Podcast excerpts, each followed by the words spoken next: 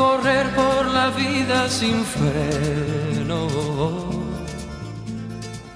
Me olvidé que la vida se vive un momento. Grabando 3, 2, 1, podcast en la vida de un hombre. Capítulo 0. Hola, buen día, me presento, soy Rafa Ortiz, comunicólogo, productor de video y nuevamente soltero. Este podcast inició con la idea de compartir, de difundir y debatir temas de diferentes situaciones que los hombres muchas veces no hablamos, no trabajamos o simplemente no sabes cómo empezar a trabajarlo. Específicamente aquellas situaciones que pasamos durante y después de una relación formal. ¿Por qué? Porque así nos han hecho creer que tienen que ser los hombres somos aquellos que tenemos siempre cierta gallardía, somos los que aportamos dinero o simplemente el soporte de nuestra pareja. O tal vez el único soporte de la relación. Somos hombres. Para hablar de este tema, nos acompaña el día de hoy o en este capítulo la psicóloga Angélica Jiménez Nevares, quien se describe así, humana, mujer, oaxaqueña, inteligente, creativa y poderosa. Está formada como psicóloga clínica psicoterapeuta en terapia sistémica, terapia breve y en constelaciones familiares, con estudio en trabajo con trauma, trabajo psicocorporal y acompañamiento psicoterapéutico a profesionales de ayuda. Para adentrarnos en el tema que vamos a hablar, les mencionaré un dato que considero importante. En nuestro país se han realizado entre los años 2010 y 2007 un total de 910.361 divorcios. En el año 2000, la cifra de divorcios fue de 52.358 casos, mientras que en el 2017 la cifra se ubicó en 147.604 casos, es decir, 181.95% más que al principio del nuevo milenio. Esto quiere decir que los divorcios en México crecieron casi un 182% en solo dos décadas. Esto sin contar a todas aquellas parejas que viven en unión libre. Creo que es una cifra interesante y por eso lo quise mencionar. Es una cifra que retomé del INEGI. ¿Y por qué esta cifra? Porque el tema que hoy vamos a hablar es conocer a tu pareja. Nunca terminarás de conocer a alguien, pero por lo menos conócela lo suficiente para saber dar el paso a una relación formal. Y mi primer pregunta sería para la psicóloga que el día de hoy nos acompaña es, antes de adentrarnos totalmente en el tema, ¿qué tan común es que un hombre decida tomar terapia? Hola Rafa, gracias, gracias por, por la invitación a participar en, en este tema que me parece muy relevante porque se están moviendo eh, las, las maneras y las formas de estar en pareja. Y creo que nos tenemos que abrir a esas posibilidades que, que hoy se presentan, porque en la pareja vamos a distinguir siempre como, por un lado, el tema del vínculo y por otro lado, el tema de la modalidad del vínculo. ¿Cómo queremos estar en esa relación? Y bueno, en, contestando a tu pregunta específicamente, yo creo que todavía sigue siendo un referente mayor la asistencia de mujeres a terapia. ¿Por qué los varones no van a terapia? Mira, en mi experiencia algo que he visto es que justo un poco con lo que tú hablabas de este mundo de los hombres, ¿no? De lo que se les pide, lo que se les demanda, lo que se les exige, una de esas cosas es justamente como resistir, aguantar, tolerar, contener, y pareciera que el tema de la expresión o de la conexión con lo que también sucede dentro de un proceso de, relación de pareja, a veces pareciera como poco significativo, poco importante. Uh, esto es como un poco, ¿sabes? Como en las, en las significaciones de las bodas, donde lo importante es la novia y todo lo que la novia quiere y la fiesta. Ay, el novio, ah, el novio puede ser cualquiera. Claro. que llegue actual y que esté ahí, ¿no? Perdón. Podemos. Eh, se cortó un poquito en la parte en que eh, hablaba de lo poco significativo o poco importante.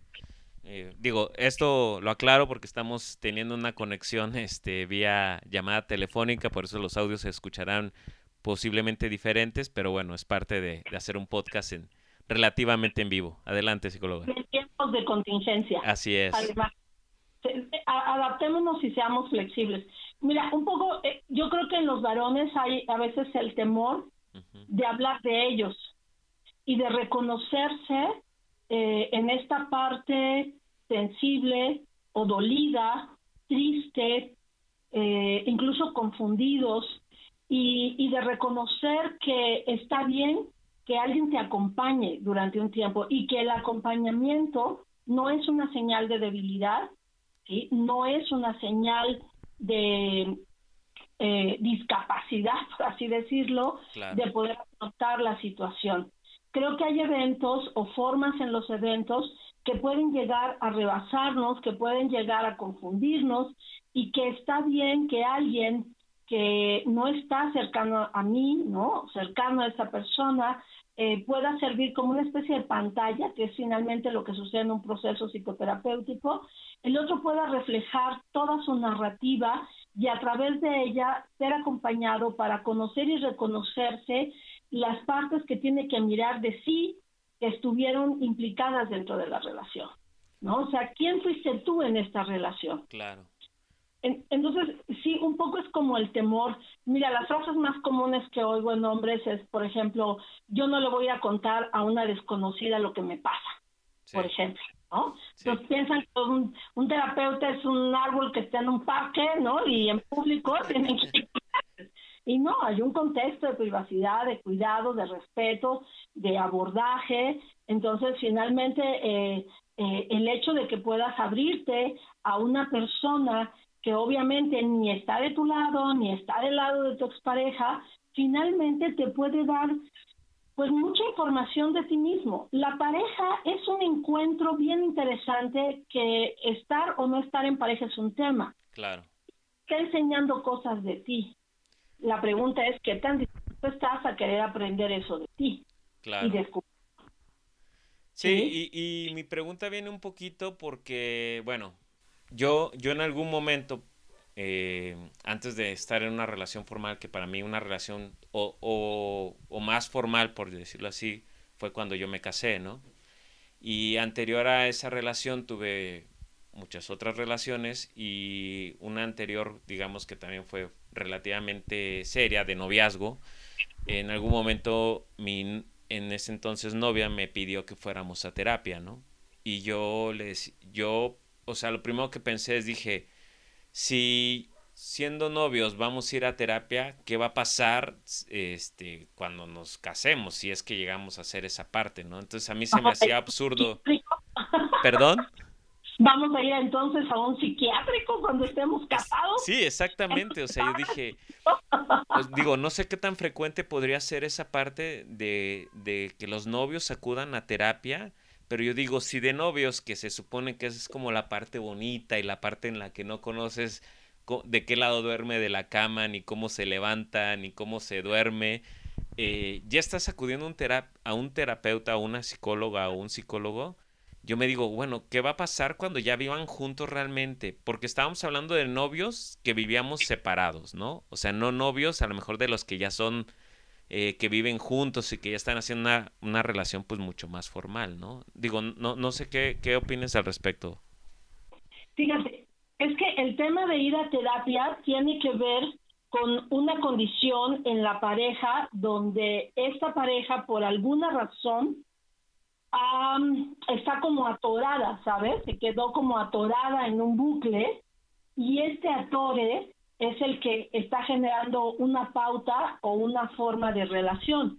Y esta forma de relación está dificultando como, eh, pues yo diría que uno de los fines últimos de la relación de pareja, que es justamente como el amor, el goce, el disfrute, la intimidad eh, y demás.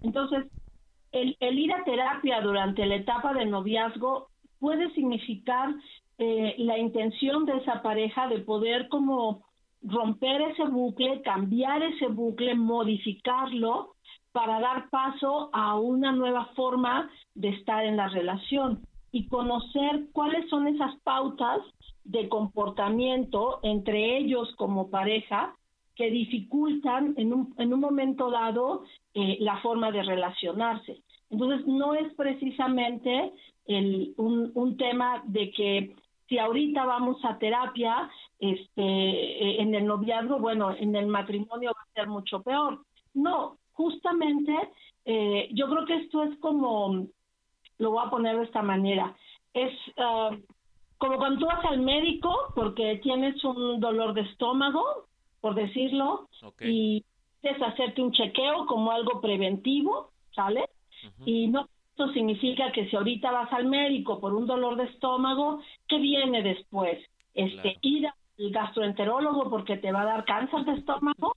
No, eso es como un pensamiento catastrófico. Más bien una prevención, o sea, si desde ahorita eh, ambos tenemos la intención de que las cosas florezcan de otra manera, entonces el tema sería eh, eh, que si estamos encontrando que nos está costando trabajo, no poder como ponernos de acuerdo y demás, pues bueno, no pasa nada si recibimos una orientación. Ahora, déjame decirte algo, yo esto es algo que les comparto a parejas, ¿no? Muchas veces el ir a terapia, lo que termina sucediendo es que también nos terminamos dando cuenta eh, desde dónde nos estamos uniendo o, qué, qué juegos estamos haciendo.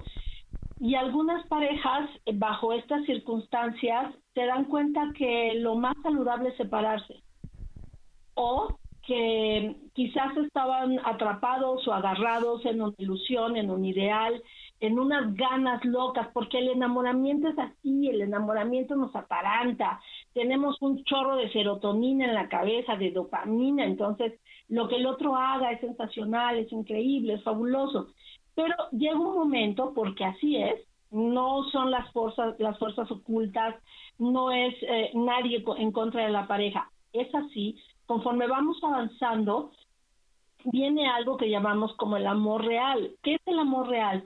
Nos vamos a frustrar un poco y nos vamos a decepcionar un poco de nuestra pareja. Claro. Y por ejemplo, ahí quisiera hacer una pausa eh, con lo que nos está narrando porque creo que viene muy acorde a la siguiente pregunta que tenía yo en mente, que es, los pleitos de novios, ¿cuándo pueden trascender al de una relación formal? ¿Qué quiero decir con esto? O sea, cuando ciertos pleitos que se dan este, cuando somos novios van a trascender a cuando seamos ya pareja formal, estemos casados o no.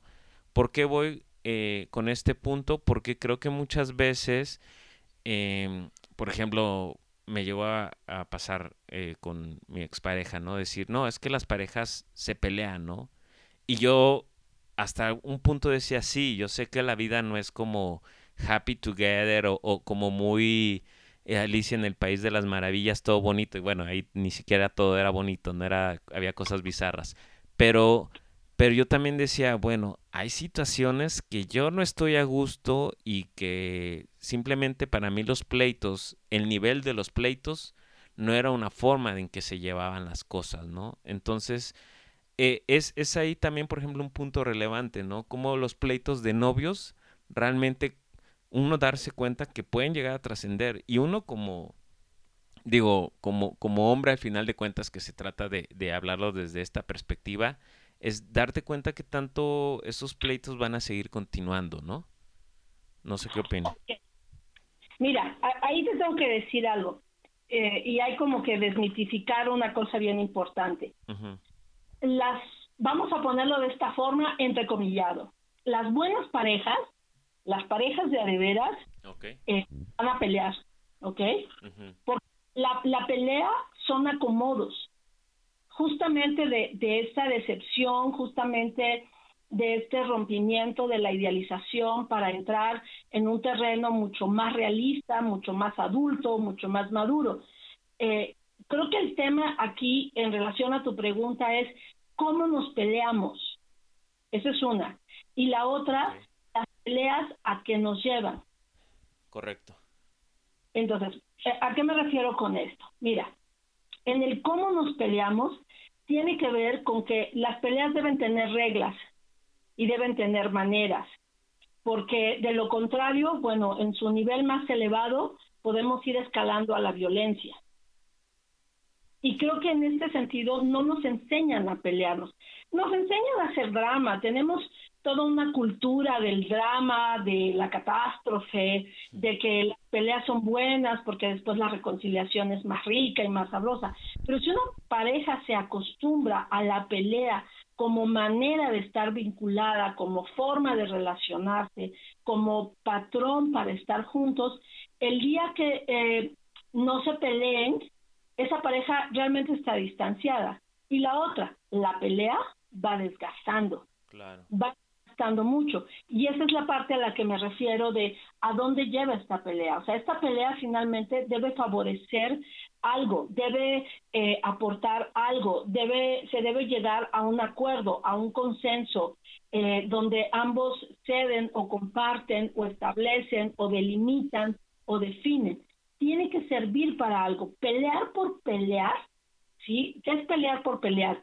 Eh, sacarse el pasado, descontextualizar en la pelea, gritar, insultarse, agredirse, este, ¿no? En los casos más graves, los golpes, etcétera, la manipulación. Eso es una pelea donde se pierde coherencia, sentido, objetividad, no se llega a nada y la pareja se queda justamente atascada en, en este, en esto que decía hace un momento, que son los bucles.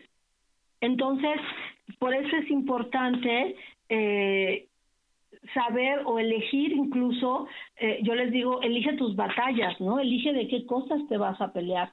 Y aquí habría que diferenciar cuando hay parejas eh, que en un momento dado lo que hacen es justamente este asunto de como pelear por atraer, pelear porque quizás así lo aprendieron. Hay que entender que... Por control, ¿no? O sea, yo siento que muchas veces es como tengo el control y quiero quiero demostrártelo, ¿no? Es esa parte, pues. Esa es una.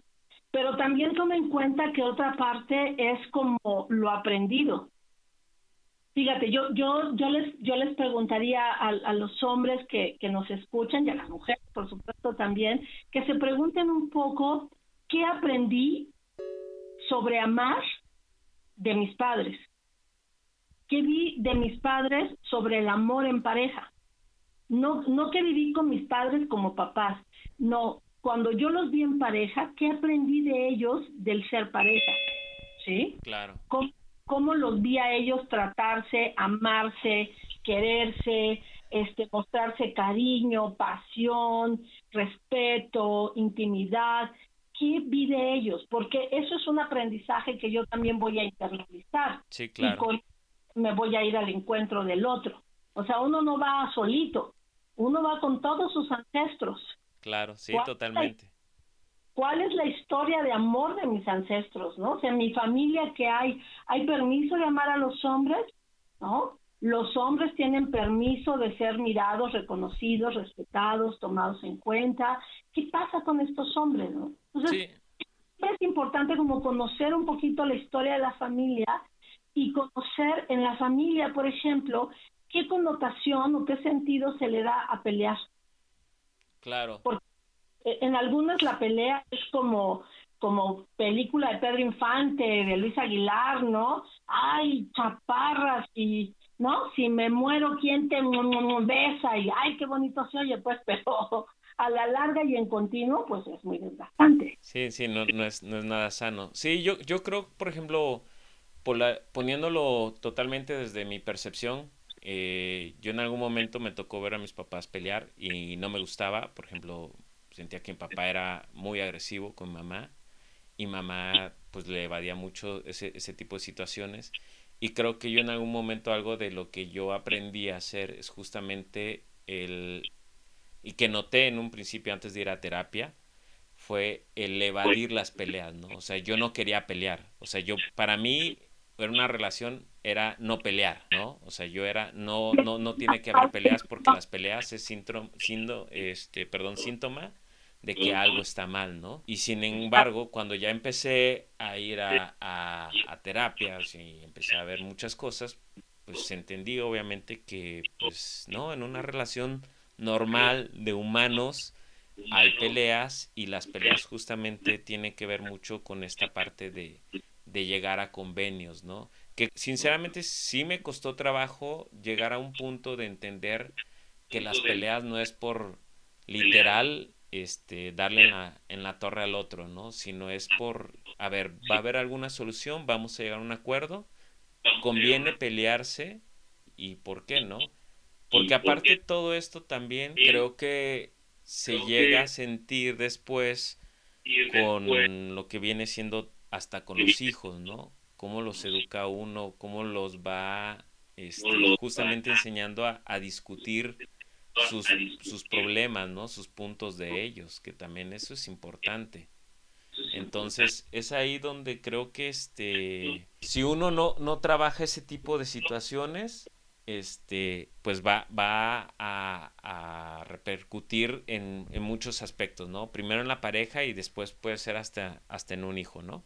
Sí, porque fíjate, acabas de decir algo bien interesante, ¿no? Si yo vi las peleas de mis padres que a lo mejor hubo agresión, hubo violencia, que ese es otro tema, ¿no? Los hijos, eh, de vez en vez, nos va a tocar ver a nuestros padres discutir o pelear, pero lo más importante, y esta es una recomendación este, para, para las parejas que tienen hijos, o sea, una cosa es una discusión y otra cosa es llevar a los gritos, a las amenazas, a los golpes, son dos cosas distintas.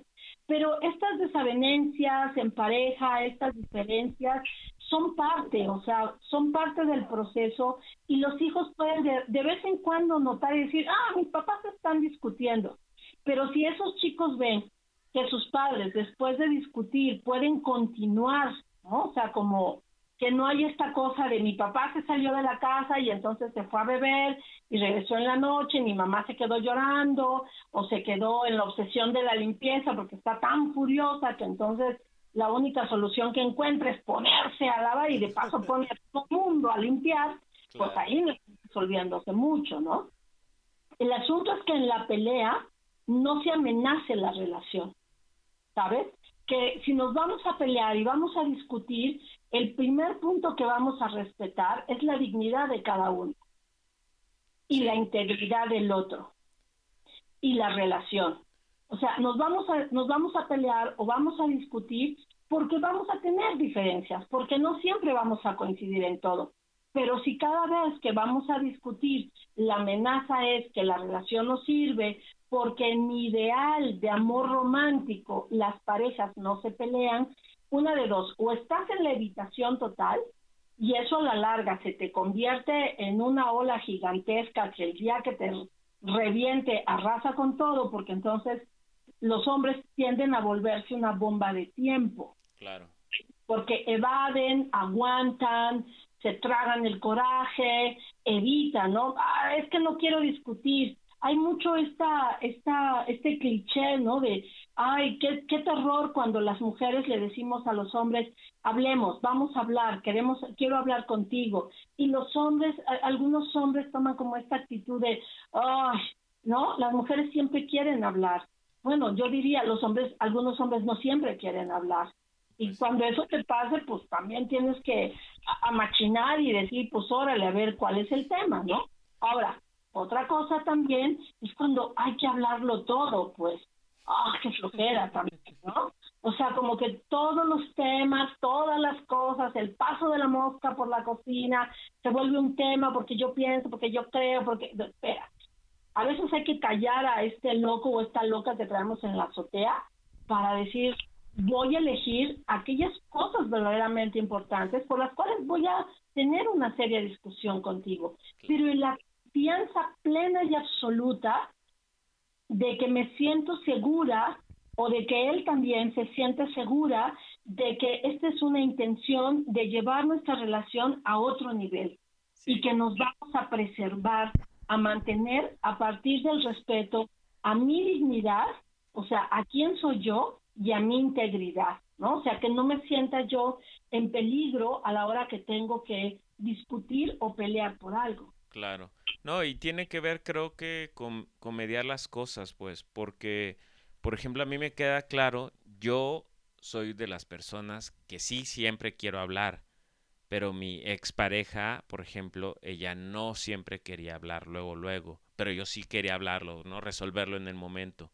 Entonces, una de las cosas que creo que uno tiene que aprender es cuándo es el momento que se tiene que hacer. Y el momento es cuando la otra persona también quiere mediarlo. No estoy hablando de, o sea, tuvimos un problema ahorita y hablemoslo en tres meses, ¿no? Porque sería pues totalmente absurdo, pero...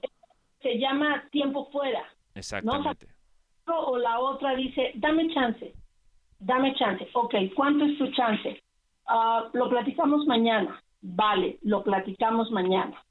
¿Vale? Perfecto, pero lo platicamos mañana. Y nos ponemos un lugar, un tiempo, una hora, un momento, una condición y lo hablamos. Efectivamente, como tú dices, si lo vamos a, ir dejando, pues claro que uno de los dos va a ir acumulando esos pendientes porque no me estoy sintiendo tomado o tomar en cuenta.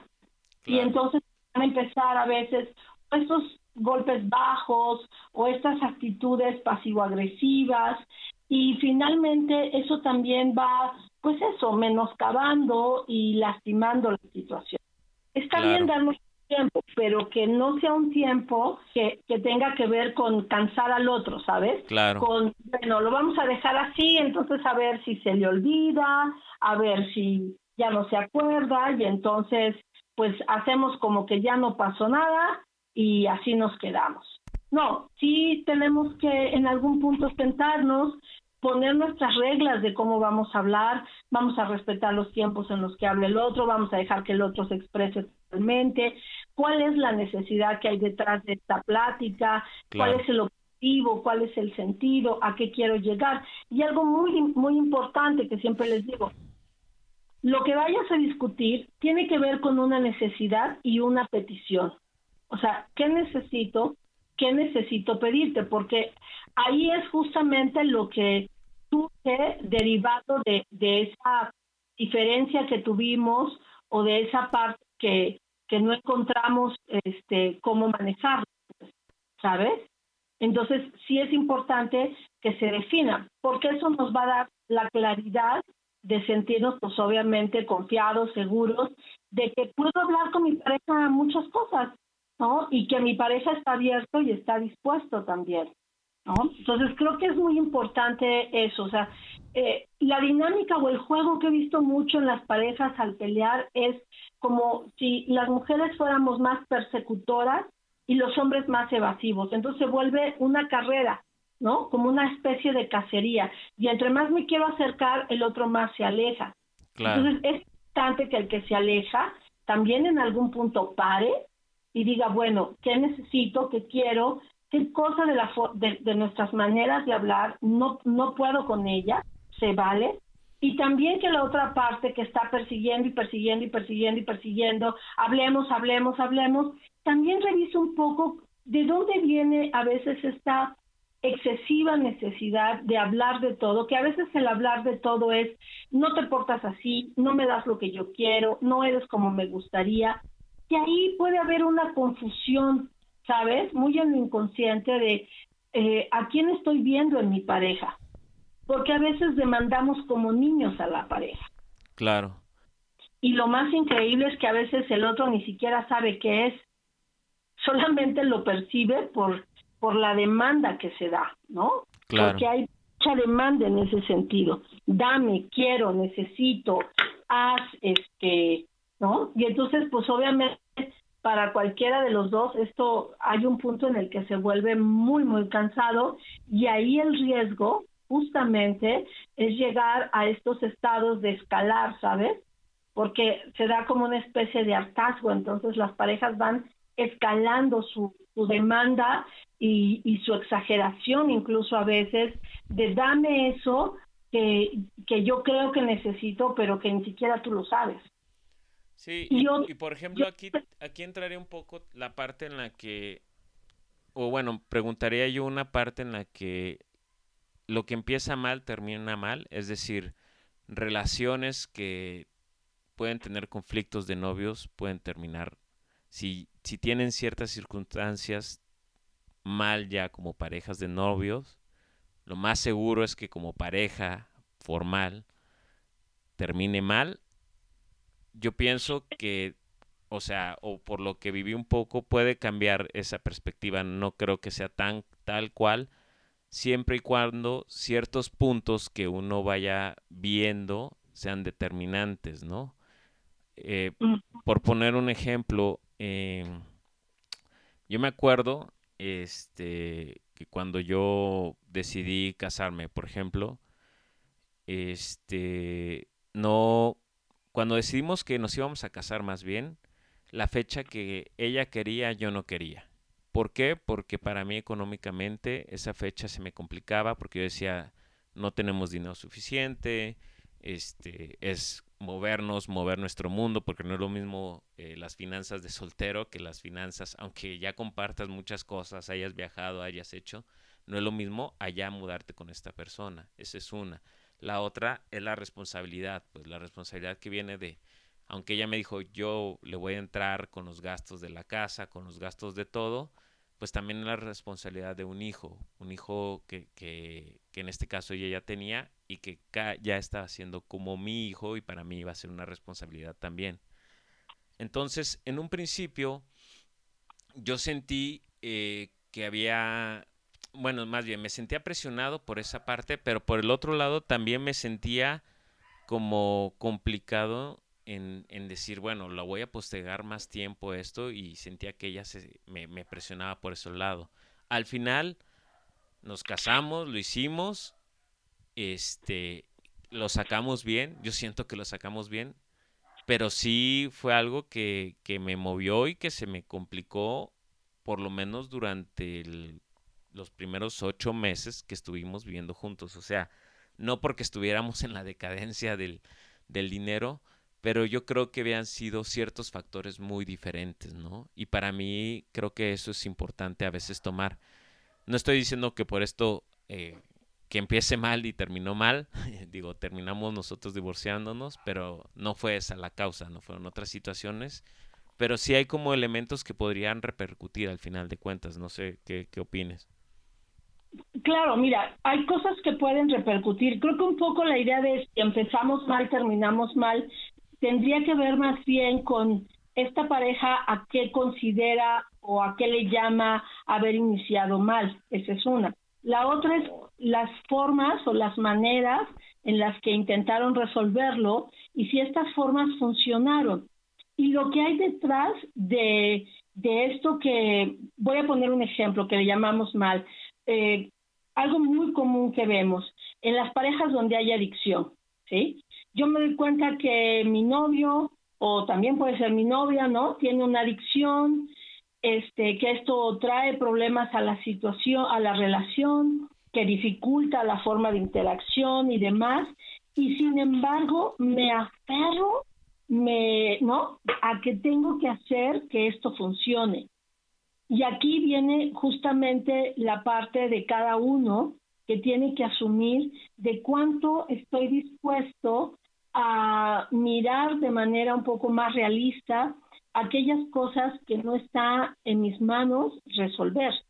Y una de ellas es la adicción del otro, por ejemplo, ¿no? O el ser o el ser mujeriego o el ser este no sé, de la forma que quieras o también en, en ella, ¿no? O sea, aquí ese es el tema, o sea, ¿cuánto tiempo te empeñaste en querer hacer que esto funcionara?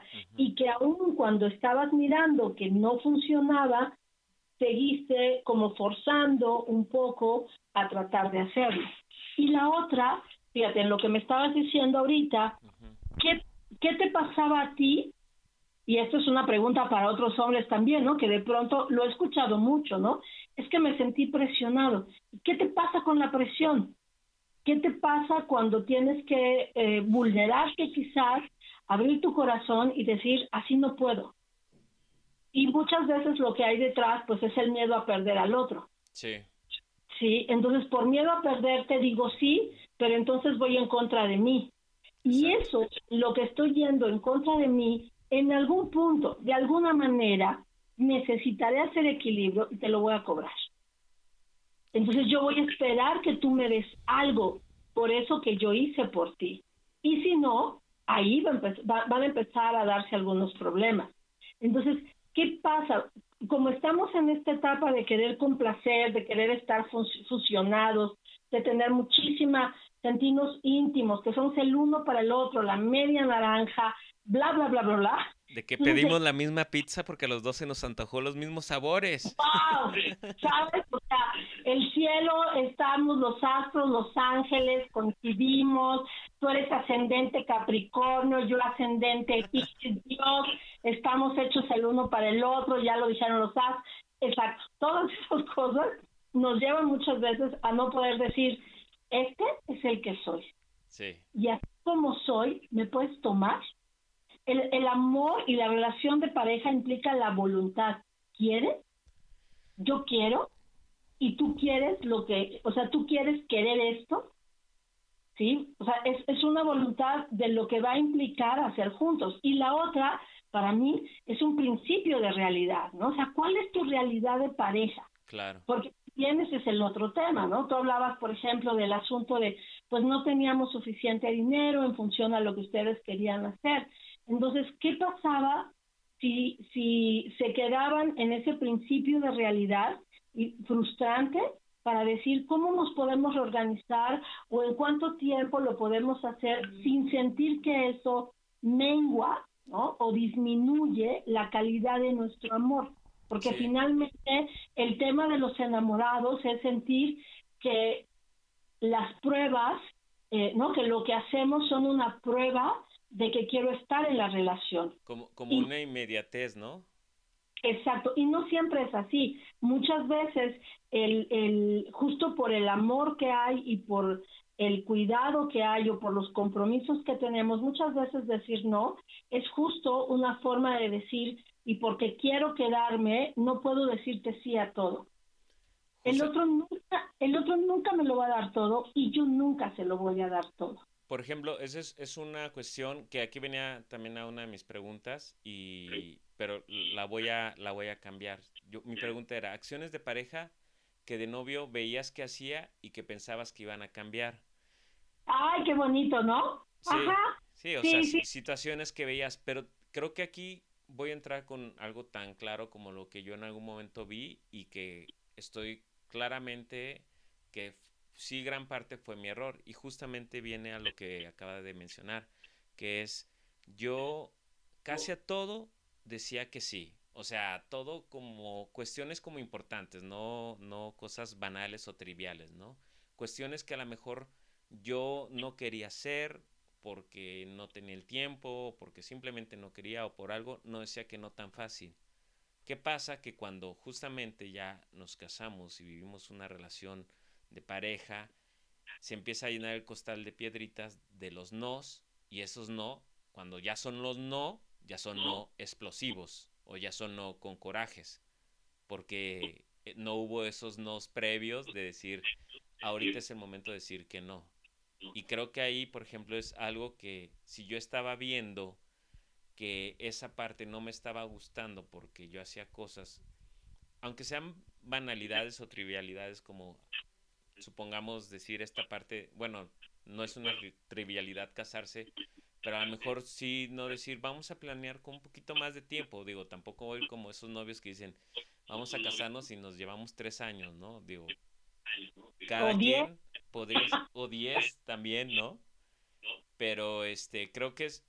Ese es otro tema también, ¿eh? Los eternos novios con un pánico al compromiso, ya siguiente paso. Y entonces, este, cuando compremos la estufa, ahora el refri, él no sé qué, este, cuando tú tengas este trabajo y yo tenga, en realidad, este es, es como miedo a, a asumirse en ese compromiso y dar el paso. Nunca vas a tenerlo todo perfectamente armado para llegar al castillo y vivir dentro de felices por siempre.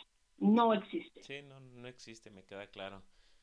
Digo, pero pero sí, o sea, ahora, ahora viéndolo desde esta perspectiva y analizando un poco lo que nos estaba comentando, creo claramente que, que ahí yo, yo vi cuestiones en mi persona que yo debí de haber dicho, estás, estás haciendo o faltando a ciertas reglas que creo que sí no debería de faltar. ¿Y por qué lo digo? Porque claramente este, esta situación sí fue un factor durante toda mi relación, pues sí llegó a determinar peleas por, por nos que yo dije, a lo mejor algunos este, simplemente no tenían razón de ser porque no soy una perita en dulce, eso me queda claro, pero este Nadie, querido, es una perita en dulce. Todos tenemos nuestro ladito. Nadie es una perita en dulce. Todos tenemos nuestro cachito amargadito. Exactamente. Soy como una trufa, ¿no?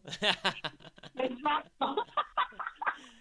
Entonces, este, esta trufa, pues sí, debió de haber medido ciertas circunstancias. Digo, al final de cuentas, este, este ejercicio o, este podcast que estamos eh, compartiendo ahora, eh, más allá de, criticar o sentirse víctima o, victimario, es cuestión De, de, de, abrir, tocar temas y de verlos desde dos perspectivas, la mía como yo la viví y cómo la trabajé, y en este caso la, la de ustedes como, como profesionales de, de la salud mental. Ah, me gusta ese término, salud mental, se escucha como un así rimbombante.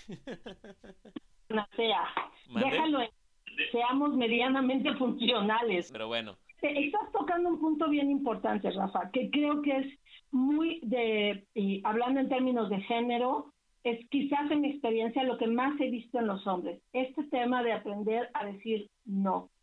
Desde un lugar adulto, tranquilo, confiando en que tienen ese derecho también, porque cuando quieren ser este padre sustituto que le da a su pareja todo lo que la pareja pide, aguas. Eso se convierte en una situación de tiranía. Entre más des en desequilibrio, el otro o la otra se convierte en una tirana o en un tirano. Pero lo he visto más en los varones. Eh, es, en México, te, voy a comentar algo así muy rápido. En, en México, la figura de la que más adolecemos las mujeres es la del padre si tú, si tú lo ves, la figura de la madre está eh, verdaderamente, ¿no? Como sobrevalorada y el la figura del padre está muy minimizada, ausente, distante, porque también, pues muchos hombres nos hacen el favor de seguir fortaleciendo ese mito, ¿verdad? O ese, ese, ese patrón. No tenemos varones, ¿verdad? Que este piensan con su penecillo y, y ya, y ya, tienen un hijito y se pelan y dicen, ah, que todo gracias por la ausencia, pásele, bienvenido, ¿no? Sí. Pero también mujeres que eligen hombres que se largan, ¿no? Entonces, mucho cuidado en ese sentido, pero a lo que voy con esto es que la figura del padre es todo un tema en la vida de las mujeres, ¿sabes? Y esa figura, cuando no está acomodada, ¿por, ¿por qué hablo de la figura del padre? Porque el padre es el que da, es el que nos pone en el mundo, es al que le pedimos, ¿sí? Entonces, si yo no estoy clara en esto, si no está acomodado en mí, si no está trabajado, adivina con qué imagen la voy a sobreponer y me voy a estar confundiendo, pues con la de mi pareja. Claro. Y prueba de ello, y es una de las cosas que yo siempre recomiendo, por favor, no le digan a su pareja papi. Es una de las peores enseñanzas del reggaetón, por eso es tan horrendo el reggaetón, porque que mami, mami, tú lo tienes. O sea, ¿cómo vas a decir mami a tu pareja? Tu pareja dile mi amor, mi vida. Mami, mami, mami. papi, papi, papi. O sea, ¿qué es tanto? Eso es un incesto. ¿Qué les pasa? tu pareja es tu hombre o es tu mujer. No es tu papi ni es tu mami. Si tienes un tema con eso, dése la media vuelta y mire atrás dónde está en mi alma, mi ser y en mi vida mi padre y dónde está mi madre. Para que en la medida que lo tengo, mira, medianamente acomodado, pues no le cobre al otro las facturas de lo que no le corresponde. Ok, sí, totalmente. No, las va a pagar. Y invito conmigo a los hombres que nos están escuchando a aprender a decir, hasta aquí puedo, esto es lo que puedo, esto es lo que soy, así es como te lo puedo dar. Y a las mujeres a comprender dos cosas importantes. Podemos aceptar y respetar de un hombre muchas cosas y tomarlo como es, menos la adicción y la violencia. Eso no se puede. Sí, totalmente de acuerdo. y bueno, pues ha, ha sido super padre esta plática, se fue volando, increíblemente sobrepasamos el tiempo que estimaba. Hay mucho de qué hablar, pero, pero está bien. Sí, es, es, lo rico y es lo padre que, digo, no es porque tengamos un, un tiempo exacto de, de, hablar del tema, pero también este, esto lo iremos platicando, muchas cosas de todo lo que, parte de lo que salió ahorita, lo iremos platicando en, otras, en otros capítulos más. Ya nada más quisiera yo que, que este, cerráramos este, esta parte de, de, nuestro tema del día de hoy para que pudiéramos pues dejar este pues una conclusión, ¿no? Una conclusión, no sé si quisieras aportarnos una conclusión justamente a todo lo que hablamos. Conocer a tu pareja, importante o no, y qué tan relevante es para, para el salto a la, a la relación formal, psicóloga Angélica. Mira, yo creo que la, lo que la conclusión que me viene más a modo de todo lo que hemos compartido hoy es que la pareja es mi espejo y a través de ella me voy a conocer yo. Lo más valioso de estar en pareja es aprender a saber, a reconocer quién soy yo como pareja, porque ahí es donde está verdaderamente la, eh, la posibilidad honesta de decir esto es lo que puedo darte, esto es lo que puedes esperar de mí, esto es quien soy. Pero solo lo podemos descubrir en la interacción con el otro. Así que no le teman a amar, no le teman a involucrarse y no le teman a vivirlo por el tiempo que dure. ¿Sí? Quitémonos un poco la idea de el amor para toda la vida. No lo sé. Creo que hay amores que pueden durar muchos años, hay amores que duran el tiempo que duran. Y de ahí lo más valioso es que aprendí de mí, no que le faltó al otro darme, no que el otro no hizo por mí. ¿Quién fui yo durante este tiempo? ¿En qué crecí? ¿En qué cambié? ¿En qué modifiqué? ¿Qué incorporé? ¿Qué di? Para que entonces estos, estos regalos de aprendizaje se den como una nueva posibilidad a otras parejas.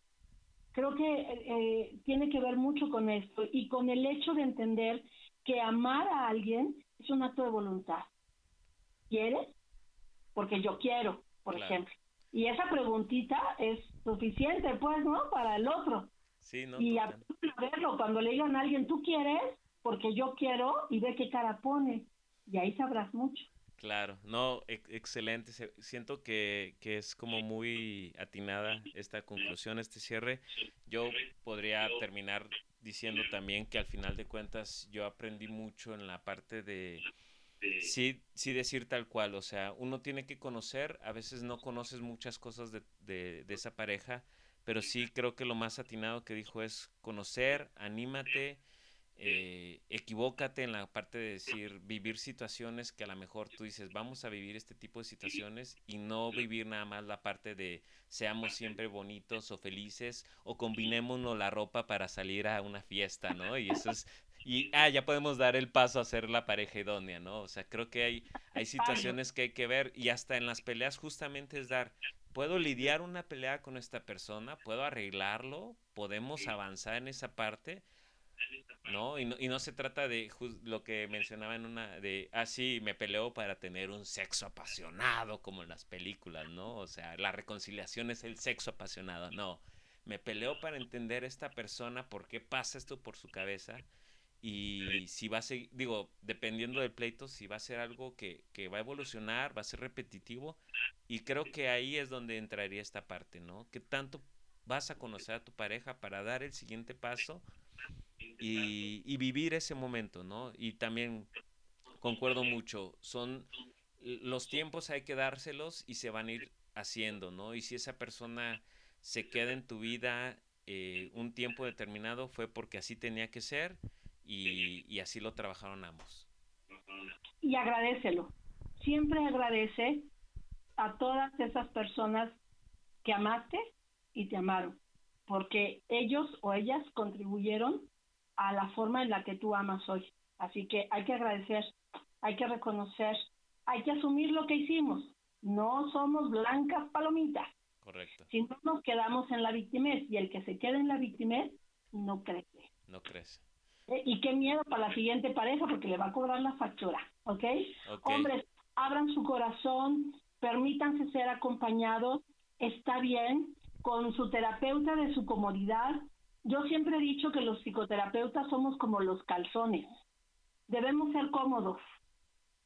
Debemos quedar justo a la medida, porque albergamos y acompañamos lo más íntimo de una persona. Así que cuiden mucho con quién, con alguien profesional este, que, que los pueda acompañar y resuelvan. Así es esta vida.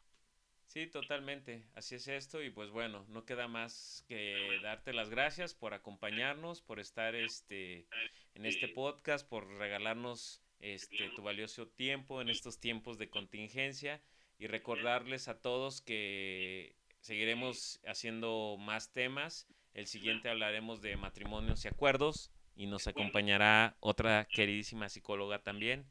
Y pues bueno, estamos en eso, amigos. Saludos, soy Rafael Ortiz y les mando un abrazo muy fuerte.